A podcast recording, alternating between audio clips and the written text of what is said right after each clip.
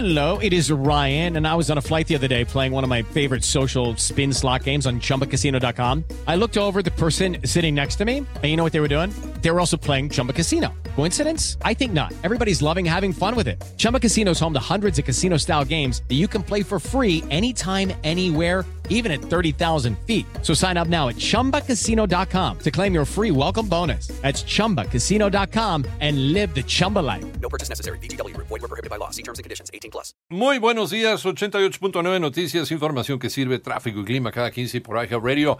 Panorama informativo transmitiendo en vivo. Hoy es jueves 25 de junio del 2020. La cifra de muertes a nivel mundial por coronavirus COVID-19 llegó a 482.805. Además, la cifra global de casos de COVID-19 registrados ya es de 9.431.973, con una tasa de recuperación del 91%, que es un total de 5.180.287 pacientes.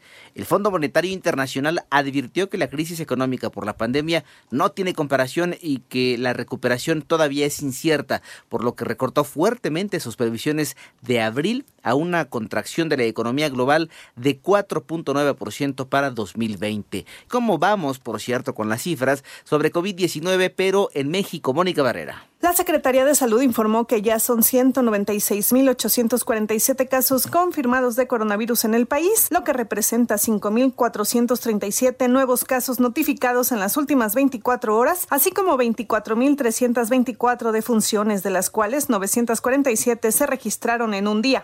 Total de casos confirmados acumulados hasta el momento, el 58%, es decir, 113.596 personas se han recuperado de la enfermedad. Este es un grupo puede haber ya generado una inmunidad. No sabemos porque todavía no lo ha develado los estudios ni la bibliografía internacional cuánto tiempo pudiera durar esta inmunidad, algunos pocos meses y muchos meses y más de un año. Eso todavía está en estudio, lo sabremos más adelante, que en los siguientes meses y mientras termine las primeras curvas epidémicas, las primeras oleadas de la enfermedad, muy probablemente no puedan volver a enfermar. Así lo dijo José Luis Salomía, director general de epidemiología. En 889 Noticias, Mónica Barrera. Gracias, Moniz. El subdirector de la Organización Panamericana de la Salud, Yarbas Barbosa, aseguró que México tiene una tendencia muy evidente de crecimiento de los casos de COVID-19, semejante a lo que ocurre ya en Perú, Brasil, Chile. Por ello señaló que las autoridades mexicanas cuentan con el apoyo de las organizaciones de salud para revisar el estatus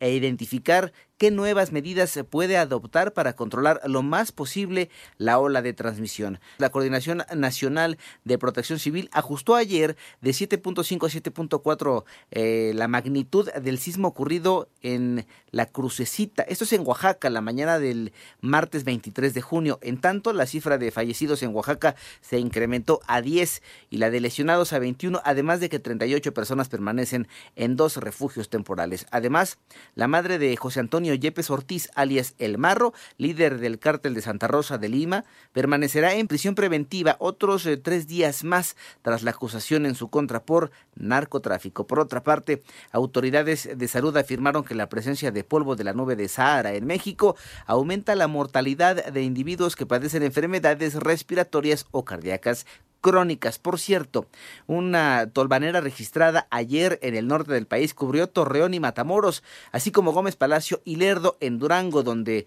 las ráfagas de viento derribaron decenas de árboles y provocaron cortes de energía en diversas zonas de aquellas partes. Y el Fondo Monetario Internacional ajustó su pronóstico para México para 2020 y también para 2021. María Inés Camacho tiene los detalles. Debido a que la crisis por la pandemia del COVID-19 tendrá consecuencias económicas más severas de lo que se tenía estimado hace dos meses, el Fondo Monetario Internacional ajustó a la baja su pronóstico de crecimiento económico para México al pasarlo de menos 6.6 a menos 10.5% para el cierre de este año. De esta forma, nuestro país no solo es la nación de América Latina con la previsión más negativa, sino que también es una de las cinco en el mundo que se espera tenga un mayor golpe a su economía. Este pronóstico es superado por España e Italia, en donde se prevén contracciones de 12.8% y Francia con una caída estimada de 12.5%. Cabe mencionar que el Fondo Monetario Internacional, al actualizar sus proyecciones de crecimiento, ajustó a la baja su estimación de crecimiento global para este año, al pasarlo de menos 3 a menos 4.9% y Estados Unidos de menos 5.9 a menos 8% para 88.9 9 Noticias, María Inés Camacho Romero. Por otro lado, Roberto Velasco, recién nombrado director para América del Norte de la Cancillería, aclaró que la próxima visita del presidente Andrés Manuel López Obrador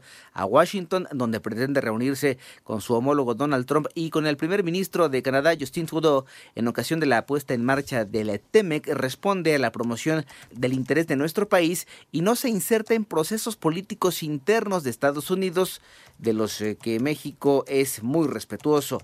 En Estados Unidos, una encuesta nacional reveló que el 50% de los votantes planea brindar su apoyo a Joe Biden, quien eh, lleva una ventaja de 14 puntos por encima de Trump.